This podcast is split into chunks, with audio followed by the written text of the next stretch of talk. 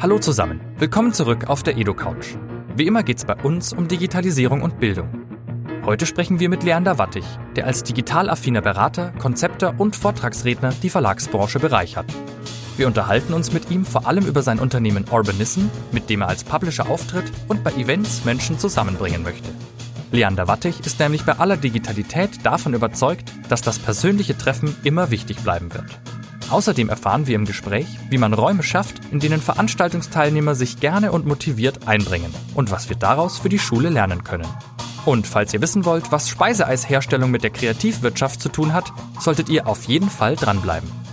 Noch kurz zur Info. Die EduCouch ist ein Format des Instituts für digitales Lernen.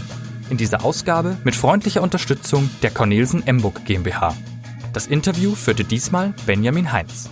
Und jetzt viel Spaß beim Zuhören. Wir haben zu Gast heute Leander Wattig. Ähm, ich kenne ihn schon seit ein paar Jahren. Ähm, nicht alle Hörer werden ihn kennen. Ähm, ich bin mal ganz doof und stell dich nicht vor, sondern du stellst dich selber vor. Wer bist du und was machst du?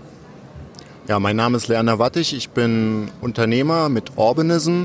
Das ist eine Firma, wo wir als Publisher und als Veranstalter tätig sind, also sowohl eigene Veranstaltungen organisieren als auch Veranstalter unterstützen und das Ganze dann auf der Metaebene auch begleiten als Publisher. Das ist meine Kerntätigkeit und ansonsten bin ich auch noch als Berater und Vortragsredner unterwegs im weiteren Umfeld Publishing und Medien. Du hast schon gesagt, äh, du bist bei Urbanism tätig als Veranstaltungsprofi, äh, Veranstaltungsberater. Was hast denn du vorher gemacht? Also wie war der Weg bis Urbanism? Also ich habe mich gleich nach dem Studium selbstständig gemacht. Ich habe Verlagswirtschaft studiert und äh, habe seitdem im Bereich der digitalen Medien, im Publishing äh, gearbeitet, immer als Berater und Vortragsredner und Konzepter und habe da im Prinzip die ganze Branchenentwicklung hin zum Digitalen mit begleitet und hatte dabei auch immer einen starken Marketing- und Social-Media-Schwerpunkt. Und irgendwann habe ich gemerkt, dass ja eigentlich alles, was im Bereich Social Media stattfindet, eine Annäherung an das persönliche Gespräch und das persönliche Treffen ist. Und dann ist es nur konsequent, sich dem Bereich wiederum zu widmen. Und das tue ich jetzt seit einigen Jahren mit Urbanism, wo wir im Prinzip uns Gedanken machen, wie kann man Veranstaltungsformate und Begegnungsräume gestalten, so dass sie produktiv werden und wie kann man das vielleicht auch nochmal neu und anders denken und dann alle digitalen Tools nutzen, um das Analoge zu befruchten? Ähm, ich könnte gleich direkt ähm, tiefer einsteigen, aber bevor wir tiefer einsteigen, ähm, die Firma heißt Urbanism. Ähm, kannst du mal irgendwie ganz doof fragen, es gibt diesen bescheuerten ungarischen Präsidenten, damit wird es nichts zu tun haben, äh, hoffe ich mal. ähm, willst du mal kurz sagen, äh, was hinter diesem Wort oder hinter dieser Marke Urbanism steht? Ja, wir kriegen immer mal die Frage, weil natürlich der Vergleich nahe liegt. Also ich würde mir auch wünschen, dass der betreffende Herr irgendwann mal abgewählt wird, wobei die Rahmenbedingungen jetzt nicht so einfach dafür sind. Ähm, wir haben auch noch kein Geld aus Ungarn bekommen und all die Fragen, die da immer kommen. Nein, Urbanism setzt sich zusammen aus Urbanism, also dem lokalen wie dem urbanen Raum und tatsächlich Orbis, dem Weltenlauf. Und der Gedanke dahinter ist, wie kann man eben das durchs Internet hinzugekommene globale Element verbinden mit dem ganz lokalen und wie kann man diesen Zweischritt quasi gehen, der ja quasi unsere Welt heute kennzeichnet. Ihr wollt Menschen zusammenbringen und möchtet vor allem auch die Bedürfnisse der Menschen besser kennenlernen und möchtet die auch durch die Veranstaltung auch erfüllen. Was bedeutet eigentlich ähm, eine tolle Veranstaltung und äh, warum ist das besonders wichtig, dass Menschen auf Veranstaltungen zusammenkommen? Ja, wir äh, haben ja heute durch die Technologie die unterschiedlichsten Möglichkeiten zu publizieren, zu kommunizieren. Da passiert ja ganz viel, Stichwort Social Media, Content Marketing und so weiter. Aber was eben auffällt oder aus meiner Sicht gegeben ist, dass auch die nächsten 100 Jahre nicht zu ersetzen sein wird, äh, dass man sich persönlich trifft, dass, weil dort eben Effekte erzielt werden, etwas entsteht, was so im Digitalen nicht abbildbar ist. Und wir erleben das, ich wohne zum Beispiel in Berlin und äh, in der Digitalszene dort, das sind ja diejenigen, die sich am häufigsten irgendwo treffen, zu irgendwelchen Meetups gehen etc. Ähm, und wenn wir uns zugleich anschauen, was in der Medienbranche passiert, wir sitzen ja hier auf der Buchmesse. In der Buchbranche ist es jetzt so, dass es eine Studie gab, dass viele Millionen Buchkäufer verloren wurden. Es wird immer wichtiger, die sich Gedanken zu machen, wie man eigentlich diesen Brückenschlag zum Nutzer, zum Leser hinbekommt, wie man äh, Inhalte auch vermitteln kann, anders aufbereiten kann.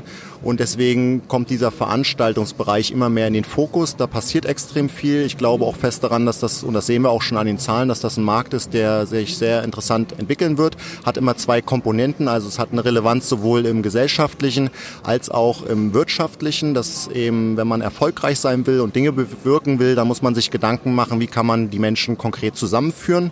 Und zugleich ist es so, dass in dem eigentlichen Veranstaltungsbereich ähm, auch viel Innovationspotenzial schlummert. Ich pflege zum Beispiel bei urbanism.com auch ein umfangreiches Eventverzeichnis und dort schauen wir uns auch ganz viel von dem an, was so veranstaltet wird. Und dann ist es häufig relativ schlicht. Es wird irgendwie mit einer schönen Location geworben und mit einer äh, Speaker-Line-Up, mit einem Speaker-Line-Up, was irgendwie interessant ist, dass interessante Leute auf die Bühne gesetzt werden. Aber das, was eigentlich zwischen den Menschen, zwischen den Teilnehmern passiert, in diesem Interaktionsraum, das wird sehr selten äh, richtig konzipiert und gestaltet. Dabei ist das jetzt der wichtigste Bereich, weil wenn ich schlaue Sachen erfahren möchte und Dinge lernen möchte, da brauche ich erstmal nur den Laptop aufzuklappen. Und wichtig ist eben vor Ort etwas entstehen zu lassen, eine Art Gemeinschaftsgefühl, ein Austausch, der so in dem, in dem Sinne dann auch unersetzbar ist, weil es eben nur vor Ort passieren kann.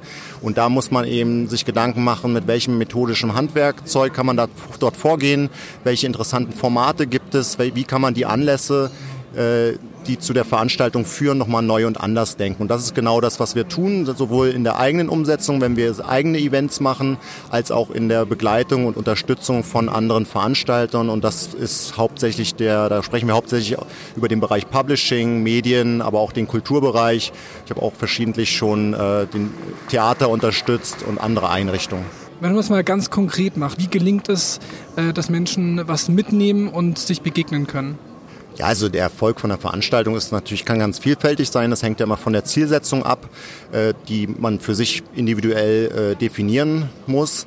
Aber äh, Erfolgsfaktoren sind tatsächlich äh, neben relevanten Themen und dem, den ganzen grundsätzlichen Faktoren, die wir alle kennen, was zwischen den Teilnehmern passiert, dass dort ein produktiver Austausch geschieht, dass dort äh, Räume geschaffen werden, die dergestalt sind, dass die Leute auch alle integriert werden, dass nicht nur auf einer Konferenz diejenigen quasi sich wohlfühlen, die super extrovertiert sind und eh schon alle kennen, sondern dass man immer wieder Hilfestellung leistet, dass die Leute in den Kontakt und in den Austausch kommen. Im Prinzip geht es immer mehr dahin, dass die Vortragsinhalte nur der Auslöser, der Enabler sind für den produktiven Austausch der Teilnehmer untereinander. Und äh, das zu befördern ist eben das, was wir bei Urbanism schwerpunktmäßig tun. Du hast das Thema jetzt auch ein bisschen, ich würde es mal umschreiben, als Inklusion beschreiben. In der Schule meint man damit vor allem, dass man gehandicapte Schüler sozusagen integriert in den Unterricht, aber auch äh, vielleicht lernschwache Schüler. Dann das Thema Integration ist ja auch ein Thema. Wie schaffen wir es, dass Schüler aus anderen Kulturkreisen integriert werden? Wenn ich jetzt mal den Bogen schlage auf Veranstaltungen, wie schafft man das, dass man auf einer Veranstaltung Inklusion betreibt oder eben alle mitnimmt? Ja, letztlich ist das eben ein breiter Begriff und das gilt eben für die Schule sicherlich genauso wie für Veranstaltungen anderer Art, dass es eben die Aufgabe ist und ich auch als Veranstalter erfolgreicher bin, wenn ich alle integriere. Also zum einen ist interessant, wir äh, Konferenzmacher weltweit merken, wenn sie wirklich Geld investieren und auch auf der Bühne und in der Teilnehmerschaft für Vielfalt sorgen, dann ziehen sie auch mehr, mehr, mehr Teilnehmer.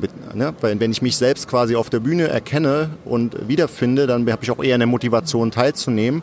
Und im Prinzip geht es um Kultur- und Gemeinschaftsbildung. Es sind häufig auch ganz einfache Faktoren, dass eben alle sich auch angesprochen fühlen. Und da muss ich mir eben Gedanken machen, wen habe ich vor Ort, wen möchte ich einbeziehen, äh, welche kulturellen Hintergründe haben diese Personen, mit welchen Voraussetzungen kommen die zur Veranstaltung, wie kann ich einen, den Raum gestalten, so dass äh, die sich auch angesprochen fühlen und Anknüpfungspunkte finden. Ja, wenn ich eben äh, die extrovertierten Menschen habe und auf der anderen Seite die eher introvertierten, dann muss ich mir Gedanken machen, wie kann ich äh, Interaktionsanlässe bieten oder Austauschformate äh, anbieten, wo die Leute quasi einen Vorwand haben, andere auch anzusprechen, sich äh, zu beteiligen, ja, dass sie nicht darauf angewiesen sind, jetzt wie bei einer Kaltakquise auf Leute zuzugehen und sie anzusprechen, sondern dass man quasi einen Aufhänger hat. Das sind häufig auch ganz einfache Methoden.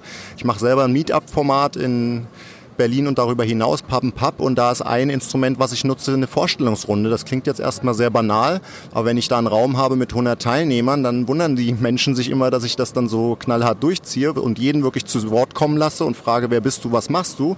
Weil es natürlich auch das Eis bricht. Jeder hat schon mal was gesagt. Ich höre, wer noch so im Raum anwesend ist. Und das ist ein ganz wichtiges Element und das wird häufig nicht mitgedacht. Wir kennen das ja auch aus dem Internet.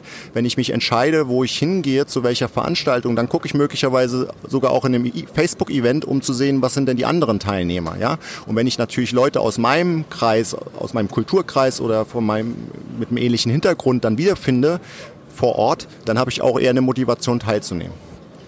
Finde ich extrem spannend, auch den Punkt, dass ähm, erstens, dass man für Vielfalt sorgt und damit auch möglichst viele Leute abholt. Ähm, könntest du vielleicht die Brücke schlagen selber, was könnte man von Veranstaltungen, erfolgreichen Veranstaltungen lernen für Bildungskontexte? Für Bildungskontexte, ich glaube, am Ende ist ja die Frage, äh, geht es darum, Wissen äh, in die Leute hineinzustopfen?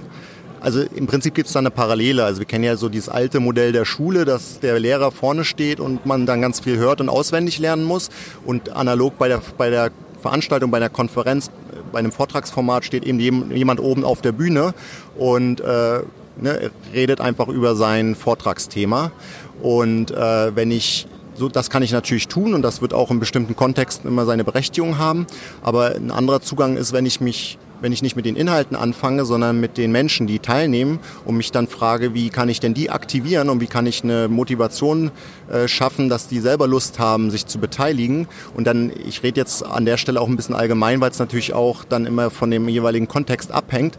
Aber dann komme ich manchmal auf ganz andere Lösungen, wie ich auch Informationen vermittele und auch mal äh, über etwas leichtere Formen. Also um mal ein ganz anderes Beispiel zu geben, ich habe neulich an einem Workshop teilgenommen im Bereich Kreativwirtschaft und dann haben wir äh, Eis gemacht. Das war ein Eismacher-Workshop und die Aufgabe war, kreiere ein Eis, was so schmeckt wie die Kreativwirtschaft. Und natürlich ist am Ende auch irgendeine Geschmacksrichtung rausgekommen, aber der viel spannendere Part war, dass man sich natürlich erstmal verständigt hat, wofür stehen wir denn in der Kreativwirtschaft, was macht uns aus, was ist das, was uns alle verbindet, ne? Stichwort Gemeinschaft. Und am Ende ist es auch dann äh, ein Eis geworden, aber so hatte man einen etwas anderen und lockeren Zugang, der den Kopf geöffnet hat. Und das war dann sehr produktiv. Also man sollte die äh, man sollte Themen mehr von der Gemeinschaft her denken und so auch eine Motivation geben, sich zu beteiligen und noch gar nicht vielleicht alle Lösungen haben, sondern sich einfach fragen, was treibt eigentlich die Beteiligten um? Und wenn ich auch im Schulkontext oder im Bildungskontext mir das anschaue, dann ist ja gerade die Herausforderung heutzutage, dass ich ganz unterschiedliche Hintergründe der Leute habe und dass ich auch Faktoren habe wie lebenslanges Lernen. Also man, es funktioniert eben gerade nur, wenn ich auch Motivation, sich selbst zu beteiligen, erzeuge. Finde ich wahnsinnig spannend. Ich glaube auch, dass dieser Ansatz, über die Personen zu kommen oder über die Gemeinschaft ein spannender. Ja. Du hast dich eigentlich direkt nach dem Studium eigentlich selbstständig gemacht. Ähm, es sagen ja viele, dass Selbstständigkeit so das Modell der Zukunft sein wird, dass wir immer weniger Angestellte haben, sondern immer mehr Selbstständige. Glaubst du das auch? Ist das, was du machst, ähm, ein Modell der Zukunft?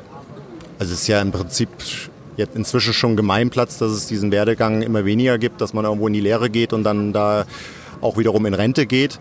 Ähm, sicherlich nimmt auch die Zahl der Selbstständigen zu, aber was man in der Selbstständigkeit ja hat, ist ein eher projektorientiertes Arbeiten in unterschiedlichen und wechselnden Kontexten. Man denkt sehr in Netzwerkstrukturen und bewegt sich auch darin, wo man sich dann auch zum Teil gegenseitig unterstützt. Und letztlich sind das ja alles Elemente, die wir auch in dem Bereich, der jetzt häufig als New Work äh, beschrieben wird, wiederfinden, dass wir fluidere Modelle haben, dass wir vielleicht keine festen Schreibtischzuordnungen mehr haben, uns eher über Projekte definieren. Auch wieder hier, wir sitzen auf der Buchmesse, in den Verlagen hat man das genauso. Man ist nicht mehr zwingend eine Art von Format oder Produkt zugeordnet, sondern eher Themen und Communities und strukturiert sich dann immer adäquat dem Anlass angemessen. Und das ist, glaube ich, etwas, eine Entwicklung, die es schon gibt und die immer noch stärker werden wird.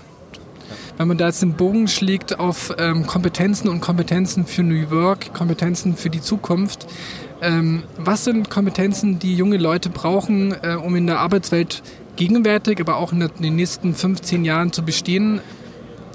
Also ich weiß jetzt nicht, ob das hundertprozentig reinpasst, aber es ist für mich ein ganz wichtiges Thema. Bei mir war ein ganz starkes Element auch eine Motivation in die Selbstständigkeit zu gehen, dass ich in kurzen Intervallen, in Projektkonstellationen viel Erfahrung sammeln konnte, um am Ende das Thema zu finden, was mich selber begeistert. Mein Anspruch ist dann immer, dass ich Dinge tue, wo ich die Hoffnung habe, die, die würden mich mit 50, 60, 70 noch interessieren. Das heißt, das ist etwas, was mir auch manchmal zu kurz kommt. Ich bin jetzt nicht nur im Bildungsbereich unterwegs, gucke da häufig einfach auch von außen drauf, aber habe den Eindruck, dass das noch zu wenig gemacht wird, dass man den Leuten auch hilft, eigentlich ihre Berufung quasi ein Stück weit zu finden, weil ne, wir reden davon, wir brauchen diese Selbstmotivation, diesen Anreiz, dass die Leute aus, aus, sich selbst heraus tätig werden und da ist eben ein ganz wichtiger Faktor, dass ich Freude habe an dem, äh, was ich tue. Auf der anderen Seite, wenn die Leute einen Burnout irgendwann bekommen, dann ist es häufig am ehesten deswegen, weil sie Sachen machen, für die sie nicht brennen und deswegen viel Arbeit als Belastung empfinden.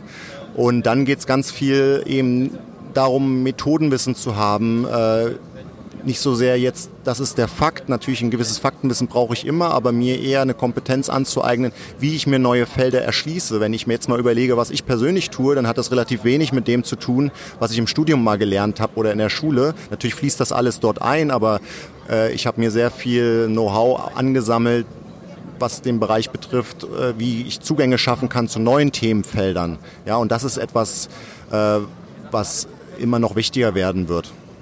Ähm, Stichwort Motivation hast du auch schon angesprochen. Ähm, du machst hier extrem viel, zumindest wenn man dich auf Facebook und Twitter und so verfolgt, auf LinkedIn, Xing, überall.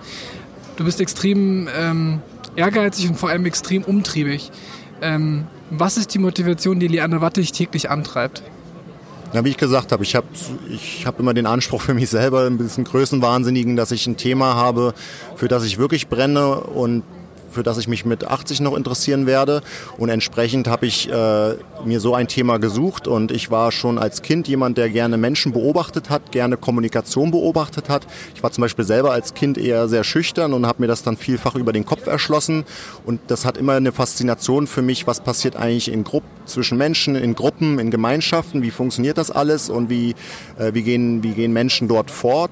Und deswegen ist es für mich jetzt auch spannend und treibt mich sehr an, äh, mit Urbanism genau dafür eine Plattform zu bieten und zu entwickeln, wo man äh, Wissen über Begegnung, über Begegnungsformate, über Austausch, der produktiv ist, äh, wo man dieses Wissen sammelt und anderen auch zur Verfügung steckt, äh, stellt in einer Art Toolbox sozusagen, dass ich mir dann für meine ureigensten Anlässe dann selbst ein, ein passendes Format zusammenbasteln kann.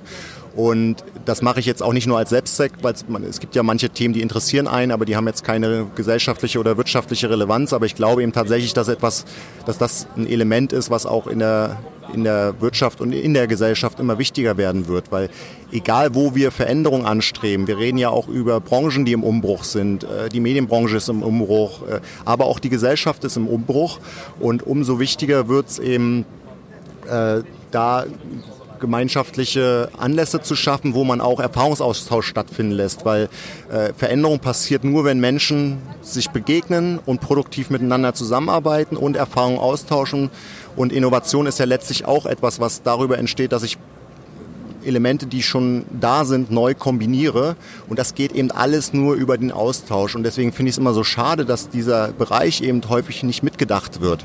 Ja, dass das einfach so zufällig äh, dem Zufall überlassen wird und dass man sich nicht Gedanken so sehr macht, äh, äh wie ich Menschen dort unterstützen kann. Wenn du dich an kleinen Leander erinnerst mit sieben und du denkst an deine Schulzeit zurück, ähm, was wäre die perfekte Schule für dich damals gewesen, wenn ähm, Digitalisierung schon damals vorhanden gewesen wäre, also die Mittel, die wir jetzt haben, und wenn Geld keine Rolle spielen würde, was wäre die perfekte Schule für Leander gewesen? Also zum einen ist das Internet für mich eine wunderbare Sache. Das hätte ich mir schon als Schüler gewünscht. Ich bin ja all die Jahre auch immer sehr aktiv als Blogger gewesen und ich habe aber letztlich als Kind schon solche Sachen gemacht, irgendwelche Fußballalben gebastelt und dann kommentiert und etc. Ja, so wie man heute dann vielleicht einen Blog schreiben würde. Und was ich mir auch damals schon gewünscht hätte, nicht nur, dass es das gibt, sondern dass mir dann eben Methodenhandwerk äh, vermittelt wird. Wie kann ich die ganzen Instrumente nutzen? Und andersrum, also ich erinnere mich an die Schulzeit als etwas, was okay war, aber es ist nicht so, dass man ja jetzt mit einer großen Begeisterung hingegangen ist, weil es eben auch viel um Frontalunterricht ging und Wissen reinstopfen. Und ich habe dann ein Schuljahr in den USA verbracht an der Highschool. Ähm, und dort habe ich eine ganz andere Art auch von Schule erlebt. Das heißt, äh, Natürlich ging es da auch um Frontalunterricht zum Teil, aber man hatte ganz viele Projektgruppen, man konnte seinen Neigungen nachgehen, egal ob jetzt im Footballteam oder in der Kochklasse oder im Chor. Und äh, die Leute sind da auch wirklich mit einer Begeisterung zur Schule gegangen, äh, haben das ge gelebt und äh, das war dann auch das Zentrum des sozialen Lebens ein Stück weit. Und das habe ich vorher so in der Form noch gar nicht erlebt gehabt und dann auch in der Nachfolge, als ich wieder in Deutschland war, so ein bisschen vermisst. Und das gilt ja so zum einen für die Schule, aber auch für die Hochschule. Ich habe zum Beispiel an der FH studiert in Leipzig und da ein Grund, warum ich das gemacht habe, war auch das eher projektorientierte Arbeiten und wo man schnell Erfahrungen sammeln kann. Und das weil man kann immer viel rumtheoretisieren und ich dachte auch schon, dass dieses oder jenes mich interessieren könnte und dann habe ich erst im Tun gemerkt, wo es tatsächlich der Fall ist und es geht einfach darum, dass man in kürzeren die, die Leute befähigt, eigene Erf Wege zu gehen und eigene Erfahrungen zu machen in relativ kurzen Intervallen. Ein anderes Beispiel, ich kenne einige Leute, die Lehramt studiert haben und dann gegen Ende des Studiums erst gemerkt haben, dass die eigentliche Lehre, ja das Vermitteln, das äh, Freude haben am Weitergeben, auch in der Wiederholung jedes Jahr wieder, dass das eigentlich gar nicht so ihr Ding ist, obwohl sich vielleicht für Deutsch oder Geschichte oder was sie da studiert haben interessieren, aber das Vermitteln ist eben das Eigentliche. Und das, da so kommt es, ohne dass ich da schwerpunktmäßig unterwegs bin, so vor, dass im deutschen Bildungswesen es eben noch zu verschult ist, wenn man das so sagen möchte. Ich komme mal in die Zielgeraden unseres Interviews. Wenn man sich jetzt überlegt, was hast du als letztes gelernt, was du gern unseren Hörern mitgeben willst? Oh, da muss ich jetzt überlegen, was habe ich zuletzt gelernt. Ähm, ich habe immer so einen Durchlauf, äh, allein die ganzen Blogs, die man so scannt, aber ob ich jetzt das eine hatte, was mich total geflasht hat. Ähm, also ich bin ja in Bereichen unterwegs, die häufig eher vorwärts, vorwärtsgewandt sind, sich mit digitalen äh, Zusammenhängen beschäftigen. Aber das, was mich häufig am meisten flasht, ist, wenn ich mir ganz äh, traditionelle oder althergebrachte Dinge anschaue, Prinzipien wie Gemeinschaft funktioniert, wie, wie Interessensgruppen sich organisieren, Vereinswesen. Also ich muss sagen, auch für, für diese, diese Medienthemen, die wir dann behandeln letztlich und die ja eher so äh, neu und shiny daherkommen, ziehe ich häufig die meiste Inspiration aus eher ganz klassischen Wissensbeständen, die man dann aber neu anwenden kann. Ja, und und äh, immer verbunden auch mit Biografien. Alles, was mich immer interessiert, ist, was treibt Menschen individuell ab, an und wie setzen sie das für sich persönlich um. Das ist jetzt äh, ein bisschen allgemeiner gehalten, aber das ist das, was mir am meisten dann Freude gibt über die tägliche Lektüre hinaus natürlich auch, ich, ich verfolge auch alles, was so im, im Internet, Social Media, Digitalisierungsbereich äh, vor sich geht, aber das ist selten das, was mich wirklich begeistert. Ich war ja auch bei vielen Entwicklungen in der Buchbranche vorne dran, bei Self-Publishing und Co., als das alles so ins, ins Laufen kam. Aber letztlich, wo beim E-Reader der Knopf ist und ob der grün oder blau ist, das hat mich nie so sehr interessiert, sondern tatsächlich, was ist eigentlich mit der Nutzung dahinter? Was, wie wenden die Menschen das an? Was gibt ihnen das persönlich und auf einer sozialen Ebene? Und das sind die Dinge, die mir dann am meisten Freude bereiten. Vielleicht als Schlusswort, also Menschen studieren ist dein Ding und äh, gucken, was Menschen antreibt, was Menschen machen, was ihre Bedürfnisse sind. Kannst du das so zurückgeben?